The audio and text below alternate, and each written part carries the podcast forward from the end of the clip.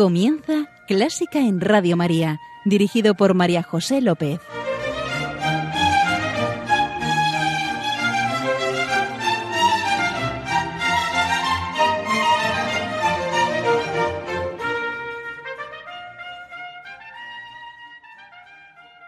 Bienvenidísimos a Clásica en Radio María, la música divina, en este día de la Inmaculada Concepción de la Bienaventurada Virgen María, patrona de España.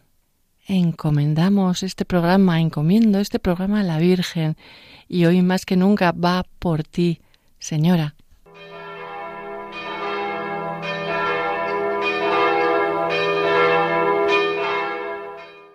Hoy en nuestra oración, como no puede ser de otra manera, nos dirigimos a la Virgen. Sí, a ti, Señora, la llena de gracia, te pedimos tu intercesión para que dejemos que el Señor abra nuestro corazón, lo acojamos y estemos como tú a su disposición. Y cuida de España, Señora. Para ti entonamos.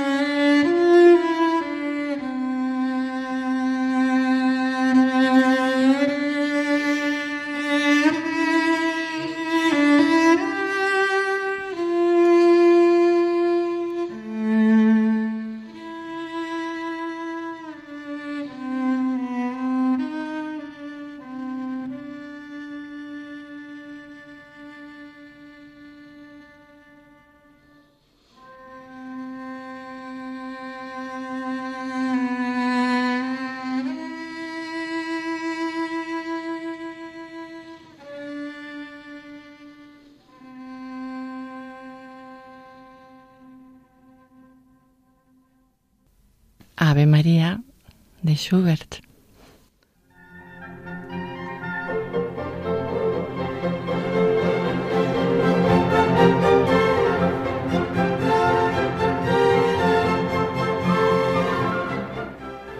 Ya estamos con nuestro invitado de hoy.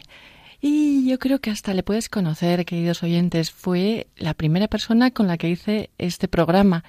Es Pedro Alfaro Uriarte. Hola Pedro. Hola María José. Bienvenidísimo en este día tan maravilloso para hacer un programa de música.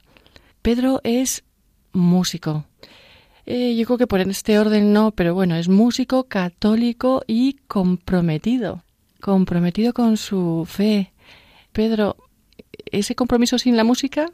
Bueno, lo primero es que eh, yo creo que mm, es un compromiso Mm, tal y como uno intenta hacerlo mejor, ¿no? Es decir, que mm, no es una decisión solamente interna, sino también una manera de, de agradecer o de corresponder o tratar de corresponder lo mejor posible a, pues a todo lo recibido, ¿no?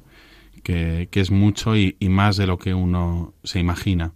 Entonces, bueno, pues es eh, quizá eh, ese compromiso también es un, es un regalo, ¿no? Porque cuando uno hace algo eh, que tiene un sentido profundo y además recibe más de lo que de lo que da, pues al final pues no deja de ser casi como una diríamos, en términos económicos casi como una inversión, ¿no? O sea, que, al final estoy recibiendo más en todo lo que he venido haciendo, que, que no ha sido tanto.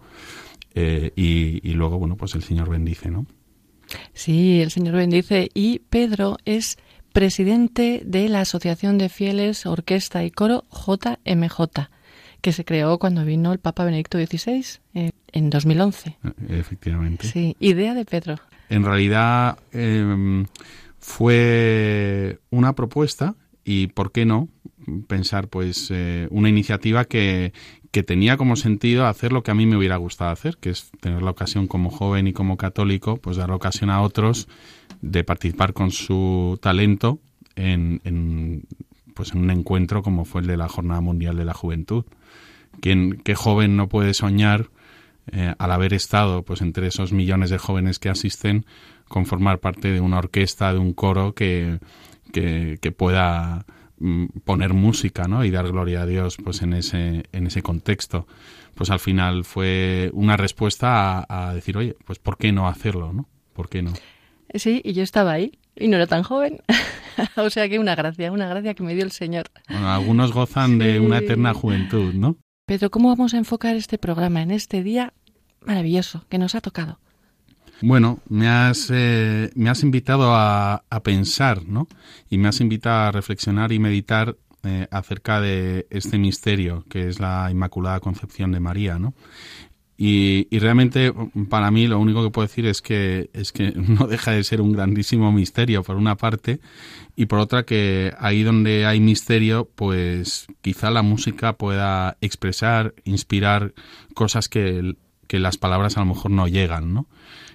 Bueno, Pedro nos lo he dicho, Pedro es chelista, como habréis podido deducir, y nos ha interpretado este Ave María de Schubert. ¿Por qué, Pedro? ¿O qué te inspira a ti? Esta es una pieza, normalmente eh, está escrita para, para voz, ¿no? y acompañada de, piano, con un acompañamiento precioso. Claro que todos conocemos esta pieza, es muy bonito también poder tocarla con, con el violonchelo solo y, a mí me gusta mucho hacerlo. Eh, pero siempre que la toco Mm, pienso que mm, en el título original, que para mí es muy revelador de esta pieza, ¿no? Eh, Schubert, Franz Schubert, que como algunos sabrán era un compositor que era un, joven genio medio errante. Es decir, es que no tenía donde, donde caerse muerto realmente. Vivía en casa de sus amigos, era, era lo que llamaríamos pues un bohemio total, ¿no? Y de una inspiración que le salía por todas partes. Y, en un momento dado él escribe esta pieza a la, eh, que llama an, die Jungfrau, que quiere decir a la mujer joven. Y es curioso, ¿no? Luego, evidentemente, la, letra sí dice Ave María, ¿no? Pero él la describe como la mujer joven. Me gusta mucho que, el título sea La mujer joven porque es como se suele aparecer, como una mujer joven. Y lo que yo tengo entendido de, muchas apariciones es que no dice, no dice quién es, aparece una mujer y simplemente los, los niños o los videntes dicen, vino una mujer joven ¿no? de mucha belleza que, ¿no? y, justamente para mí siempre imagino que en ese momento cuando Schubert compuso esta pieza él tenía que estar meditando eh, la imagen de, esa mujer joven, ¿no? Con toda su pureza, ¿no? Y es algo que nunca deja de sorprenderme. Cuando la toco, y mira que he tocado a veces esta, esta pieza, siempre encuentro en ella algo, algo nuevo, algo fresco, ¿no? Entonces sí que realmente, bueno, pues una pieza que para mí es, es especial y que no me canso de tocarla. Pedro, si no te importa, hemos empezado con el saludo del ángel, con el Ave María, y me dejas colarte una pequeña pieza con la respuesta de la Virgen, lo que dijo la Virgen, Dixit María, Eche anchilla domini, cundum verbum tuum. Y aquí la esclava del Señor, hagas en mí según tu palabra. ¿Mm? Adelante. Adelante, no sé si la conoces. La voy a conocer ahora. La vas a conocer, pues ya verás tan tierna como la Virgen y ese eche he aquí a.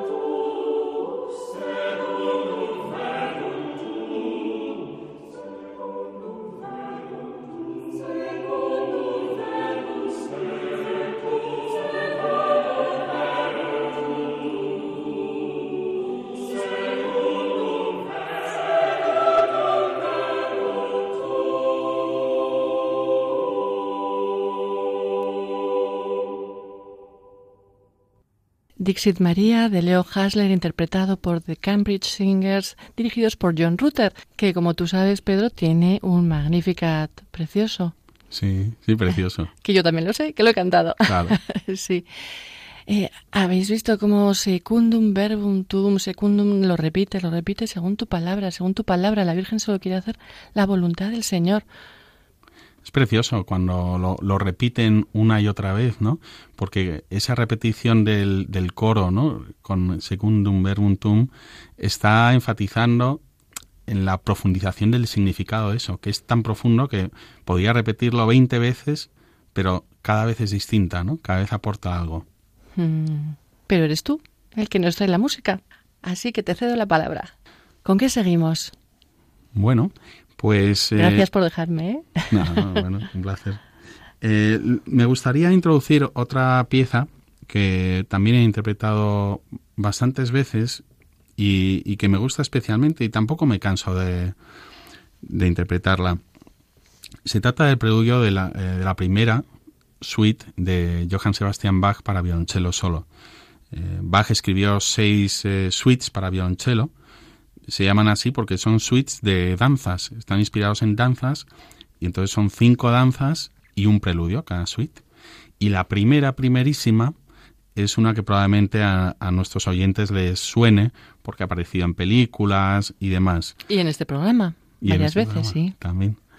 Eh, y me gustaría interpretarla en vivo y también con un sentido, porque a lo mejor uno no sabe qué, estaba en la cabeza del compositor cuando, cuando la hizo, ¿no? Pero yo cuando la recreo, cuando la interpreto, sí que busco un poco darle cada vez esa frescura de qué significa esto para mí también, ¿no? ¿Qué, podría significar para Bach y qué significa para mí?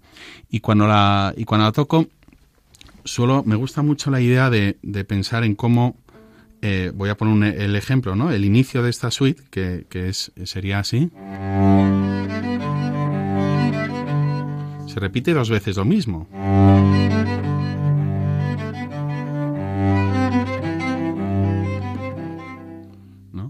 Y esa idea de la repetición para mí es como el acompañamiento.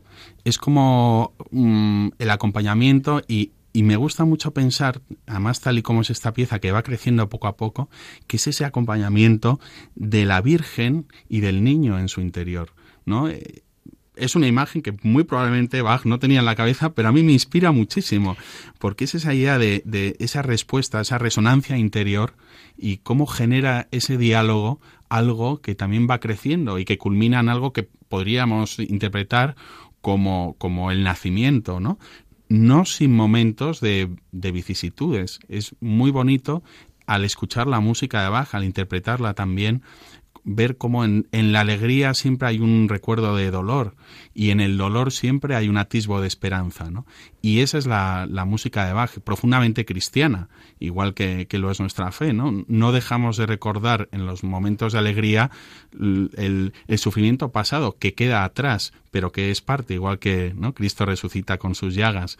Pero en los momentos de, de tristeza y dificultad no dejamos de tener una esperanza. ¿no? Eh, yo en esta pieza tengo muy claro dónde está la esperanza. A ver tú, querido oyente, si, si coincidimos.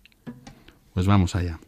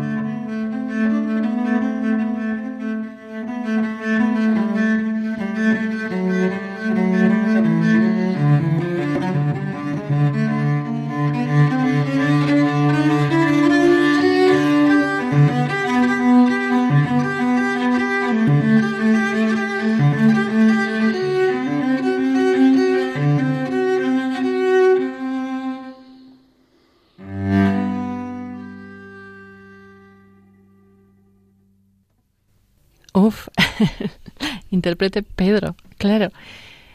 Eh, a mí cuando hace ni ni ni no ni no ni no ni ahí ahí oh, bueno ahí ya se rompe todo y, sí. Pedro eh, te imaginas en, el, en la posición de la Virgen y va a concebir a, al Hijo de Dios. Qué sientes qué sentirías bueno, no podemos ponerlo en su lugar porque ella es la, la, llena de gracia, ella es la, la inmaculada, pero cómo lo expresa en su oración, ¿verdad? Del Magnificat, cómo da gloria a Dios. Y, y, es, bueno, a mí me gustaría que nosotros también tengamos ese alma de María para glorificar. Em, es que justamente en esa idea de qué sientes o qué sentirías, esa pregunta tan osada, es, la que se hace un compositor cuando compone música para un Magnificat, porque cómo, cómo refleja en música ese sentir, cómo se pone en ese lugar donde ocurre algo que, le sobrepasa, ¿no?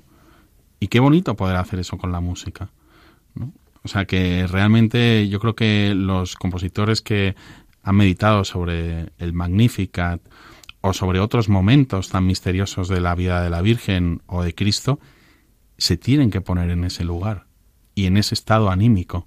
¿Qué podía sentir esa mujer portando en su interior al Hijo de Dios? Proclama mi alma la grandeza del Señor. Bach lo tiene claro, ¿verdad? Exultante, grandioso. Mm, se le llena la boca de asma. Toda la orquesta. Vamos allá, a sentirlo.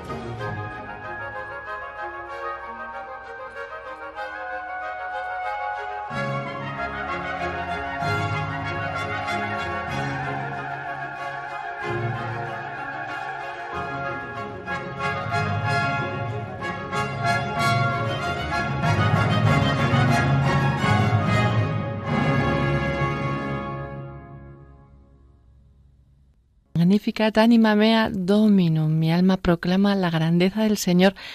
Así ve Bach el sentir de la Virgen. Y a mí también se me esponja el corazón al escucharlo. Desde luego. Mm. Con todas las trompetas, con todo ese ritmo que te lleva. Sí, es alabanza, adoración, humildad, agradecimiento, gozo. Mm. Todo está ahí. The English Concert con Trevor Pinnock. Bueno, ¿y cómo seguimos ahora? Pedro, eso me lo tienes que decir tú. no, a mí la verdad es que esta idea del Magnificat, ¿no? Eh, estamos haciendo un repaso por, por, por, esa relación, ¿no? Entre, al final es entre la madre y, y el hijo, ¿no? O entre la madre y la humanidad también, porque al final, ¿no? Es cuando, cuando Cristo le, le dice, ¿no? Hijo, ahí tienes a tu madre, ¿no? Cuando le dice a Juan eso y, de alguna manera pues todos tomamos ese, ese relevo, ¿no? del hijo al cual la Virgen cuida. Y en ese sentido siempre mm, eh, me ha gustado mucho el movimiento también de la primera suite de Bach, que refleja la ternura, que refleja, yo me imagino, a las manos de la Virgen hundiéndose en, en las vestiduras del, del niño, ¿no? Y, la caricia y, no sé, esa, ese contacto también directo con, con, la madre y el niño, ¿no? Tanto antes de nacer como después, pero sobre todo después. Así que, bueno, pues voy a, voy a tocar esa sarabanda buscando también ese, ese carácter de la, de la ternura de la madre. Y ahí parte estará en tu ternura con el chelo. Bueno, a ver. Intentamos reflejarlo, ¿no? No sé si también como Bach con su Magnificat, pero, pero sí, procurando reflejar esa sensibilidad.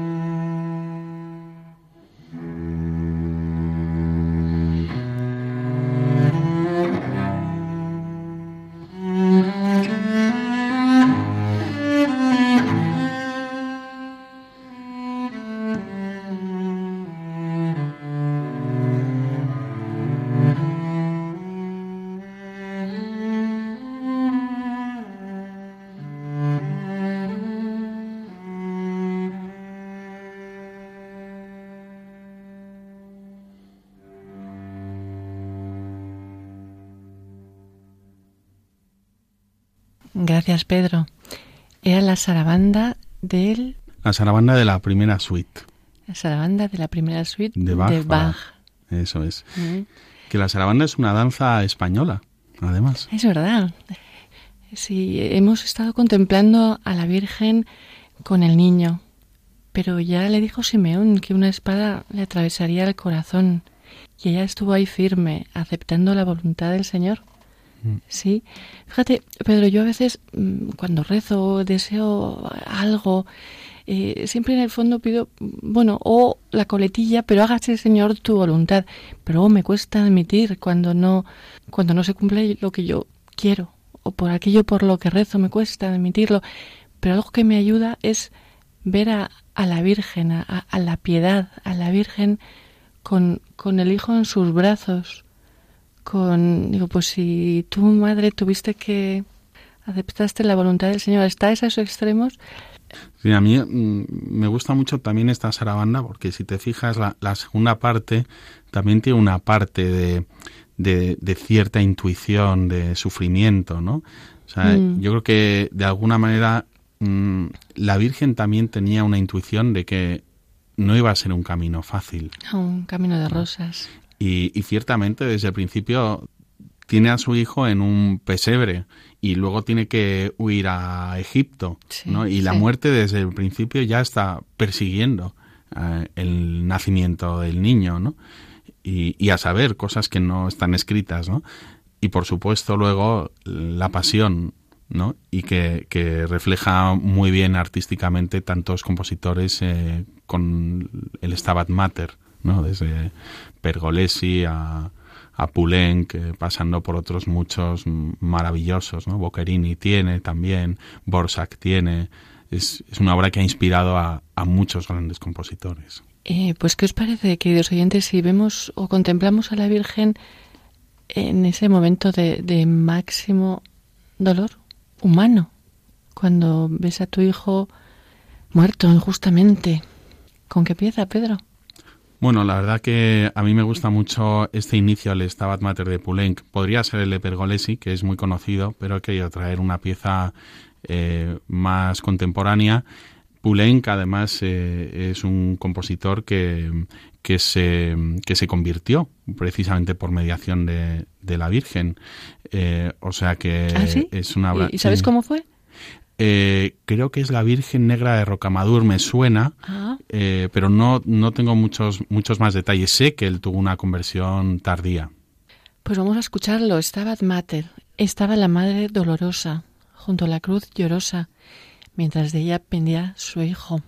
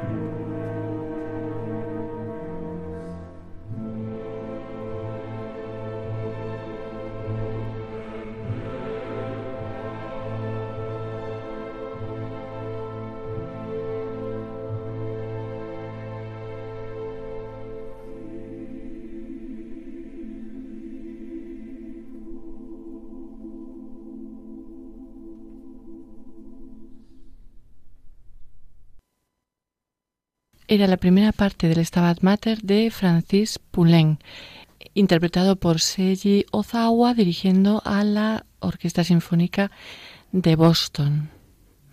Cuánta música ha inspirado la Virgen, ¿verdad? Además, la Virgen, nuestra madre, en la que vemos reflejado todo, alegría, dolor y, y nuestra intercesora. Pues sí, la verdad que, que, es preciosa. También la historia de Francis Poulenc, Fíjate que después de esa conversión con la Virgen de Rocamadur, todo su talento empezó a volcarlo en obras eh, religiosas, obras eh, sacras. Y entre otras hizo la famosa ópera de Diálogo de Carmelitas. Que, ah, uh, que hay también una Ave María. Sí, sí, no, es, un, es una obra con una, con una fuerza y una profundidad impresionante, ¿no? De este, este caso de, de martirio de monjas durante la, la Revolución Francesa, ¿no? Em, lo que es curioso, Pedro, es que tú no me estás trayendo música propiamente dedicada a la Virgen. Eh, preludios, bueno, tu chelo se lo dedica a la Virgen. Sí. Bueno, yo creo que eh, el, el, misterio también de, de, la, de la encarnación, de la Inmaculada Concepción, los misterios en torno al nacimiento de Cristo están muy presentes en, en toda la obra de Bach. Eh, yo creo que toda la obra de Bach, de hecho, está llena de, símbolos. No solamente las cantatas o los oratorios, sino toda su obra. Entonces, la verdad que no, no me cuesta mucho, por no decir nada, imaginar dentro de sus suites de Bach todo ese contenido profundo, humano también, porque ahí vuelca todo. No dejan de ser danzas, pero también son, son danzas, eh, yo creo que dirigidas hacia la alabanza. Es un, es una danza no solamente, ya no son danzas para que danzasen los señores, los nobles, los reyes, sino que son danzas para meditar. Y, y, bueno, en ese sentido a mí también me, a la hora de pensar en algo tan, tan especial como es la encarnación o sí, el hecho de, del Dios hecho hombre, mm, me gusta mucho pensar en la tercera suite que también le ha asociado muchas veces al, Espíritu Santo, ¿no? Pero la tercera suite, el preludio de la tercera suite de Bach para violonchelo en Do mayor, y digo en Do mayor porque es como la tonalidad básica, ¿no? O sea, podría ser en cualquier otro tono, pero es que el do la tonalidad dice mucho en la música y el Do mayor es como el, el centro, lo, lo, lo, fundamental, ¿no? Y, cuando hace una escala descendente para empezar esa suite, de alguna manera la pieza te está diciendo que algo que viene de arriba está llegando hasta lo más profundo, hasta, hasta la encarnación, o por lo menos así me gusta interpretarlo a mí. Pero claro, eso ocurre, hay como una intención inicial en la pieza, una afirmación de, de algo que, que, se hace, ¿no? Que, que, baja y se hace, pero luego también hay todo, pues como unas vicisitudes, un camino, un camino precioso, a veces incierto, hasta que de nuevo se vuelve a, firma, a firmar al final de la pieza esa bajada descendente, ¿no? La hago así un poco para introducir, pero lo, lo, lo verán, a, ver, lo, verán nuestros oyentes claramente.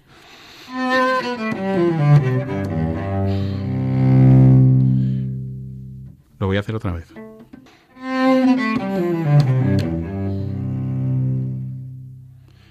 Es como que baja para, para descansar donde tiene que estar. ¿no? Y luego a partir de ahí empieza a suceder todo, empieza a suceder, empieza a suceder, para otra vez afirmar al final de nuevo esa, esa bajada. ¿no? Que viene. Eso es. Sí, y aquí le estamos esperando.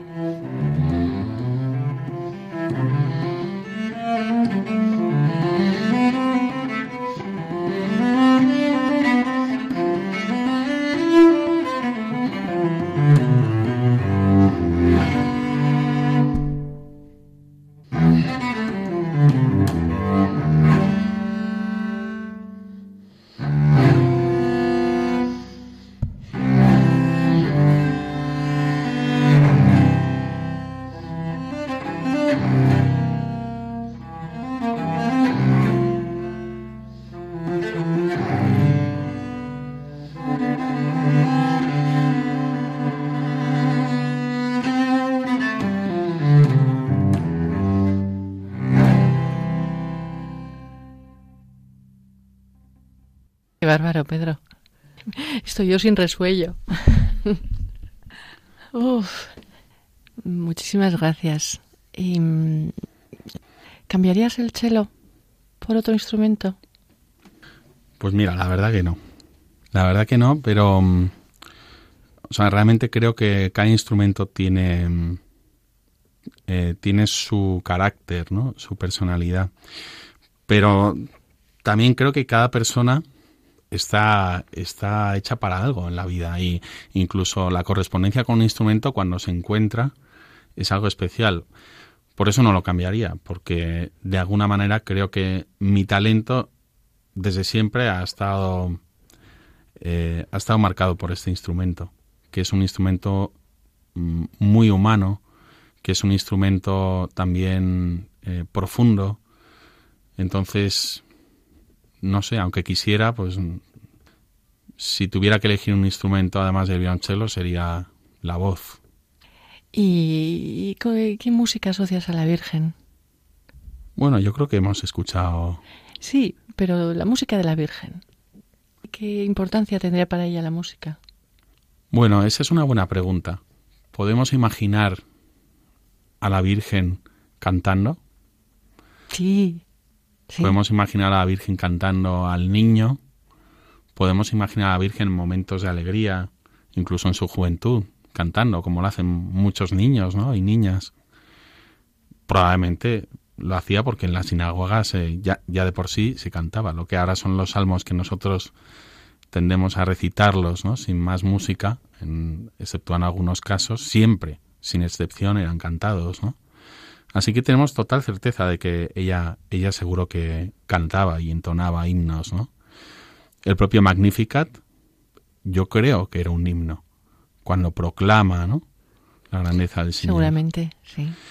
Entonces, eh, por supuesto que podemos imaginar eh, a la Virgen cantando y, la música que le, que le gustaría, yo creo que es la música que, que sale del, del corazón de, las, de los hombres, ¿no? Yo creo que esa es la música. Pues hablando de música que sale del corazón, nos vamos a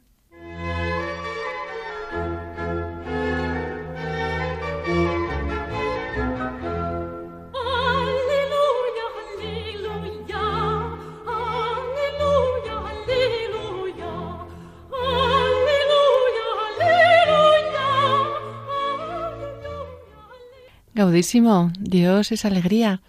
Y terminamos como siempre con una pieza alegre. Pedro, ¿qué nos traes? Por cierto, que sea, por cierto, que ese aleluya, seguro que la Virgen cantaba aleluyas. Bueno, ese aleluya, ese aleluya creo que es de, es de Mozart, ¿verdad? Sí, sí, de vísperas de confesor. Exacto, exacto, pues seguro que le, que le encantaría, sí, sí. Sí, seguro. Eh, bueno, eh, ¿con qué me gustaría terminar? Pues a, mí lo que, lo que más alegría eh, me ha dado mm, en relación a, a mi fe, mi, espiritualidad y la música es la Orquesta Sinfónica y el coro de la JMJ. No puedo mm, terminar eh, este programa sin mencionar eh, esta orquesta y coro que, que, ha estado siempre acompañado de la Virgen. Ha estado siempre acompañado. Y bueno, tú lo sabes bien porque eres parte del coro, ¿verdad? Y además, mm, en este día tan especial, ¿no? Ya eh, la, en la tarde de, este domingo, pues eh, estaremos tocando en el, en el Teatro Real, ¿no? Qué lujo, el Día de la Inmaculada, un concierto en el Teatro Real. Y, bueno, pues es un regalazo. Mm, si hay algún oyente que quiera ir, simplemente decirle que, es que no queda ni una entrada desde hace dos semanas, por lo menos, ¿no? Eh, pero bueno, oye, nunca se sabe, nunca se sabe. A lo mejor en la puerta alguien... Revende. ¿no? nunca se sabe. Pero es un eh, concierto maravilloso. En, mm. El caso es que más allá de poder tocar en el Teatro Real o haber tocado durante la Jornada Mundial de la Juventud, la grandeza de este proyecto consiste en, dar gloria a Dios y en encontrar un lugar donde se pueda hacer música al mejor nivel, eh, pero sobre todo buscando ese, ese sentido de, de, apoyo humano, de apoyo espiritual entre unos y otros, ese sentido de comunidad. Eh, y, y, realmente es algo muy conmovedor. Y quería terminar con, con una de María que grabamos en un disco, en un disco de música y oración, que grabamos a lo mejor hace cuatro o cinco años y en el cual hay una de María eh, que compuse yo y bueno, eso también es, es muy bonito el, poder trabajar con otros músicos. De hecho, es una de María que en su base la compuse yo, pero luego eh, el compositor ruso Kuzma Bodrov, que ha colaborado con nosotros en, en, muchos, en muchos proyectos, también orquestó de una manera muy especial, ¿no? Entonces, bueno, pues me gustaría terminar con, con, esta pieza. Creo que es volver un poco al principio, porque tiene que ver a lo mejor con ese preludio de la primera suite, ¿no? Con la que eh, la segunda pieza que tocamos, ¿no? Y, y, con el Ave María que hemos iniciado. Mm. Y he tenido ocasión de, de, tocarla también para, para niños en algunos o en algunas obras sociales y así. Y entonces yo siempre les digo, ¿no? Que esto es como una magia, porque suena un poco mágica. Cuando la toco en el violonchelo, el efecto es algo así, mira.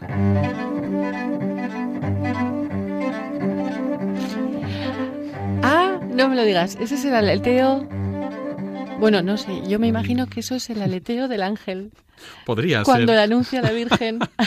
¿No? ¿Sí? Podría ser. Yo no, ah. es, es, lo que digo. Yo no sabía lo que pasaba en la cabeza de Bach. Y incluso podría no saber yo lo que pasaba en mi cabeza cuando lo hice. No estaba pensando en el aleteo, pero podría serlo. Quiere decir que ¿Sí? siempre está. Y, y, es esa idea de algo, algo mágico que sucede.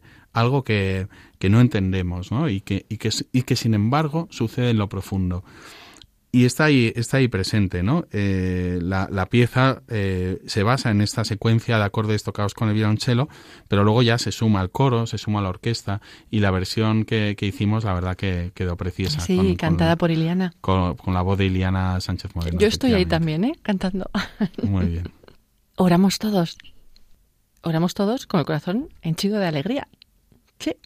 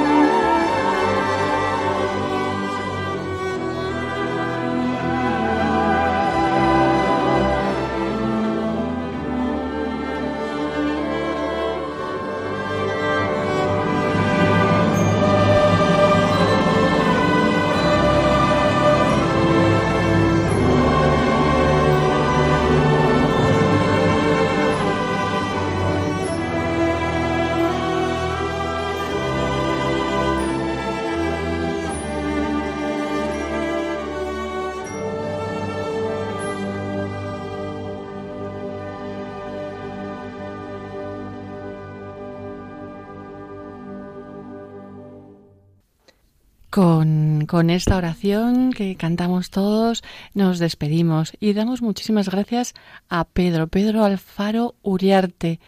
Eh, yo cambiaría el orden anterior, católico, comprometido y músico, que nos ha traído su chelo. Un lujo, Pedro, tenerte con nosotros. Muchas gracias, María José, y feliz día a la Inmaculada a todos. Feliz día y muchas felicidades a Inmaculadas, Conchas, Conchitas, Concepciones. A España. Ah, y a España. o sea, feliz día a todos. Gracias, Señor. Gracias, señora. Querido oyente, muchas gracias por estar ahí. Queda con Dios y con Nuestra Señora la Virgen, que te guían y te guardan. Y un beso muy fuerte. ¡Mua! Pedro, otro. ¡Mua! ¿Y con el chelo? ah, vale, espera. espera, yo. Oh, sí. Adiós.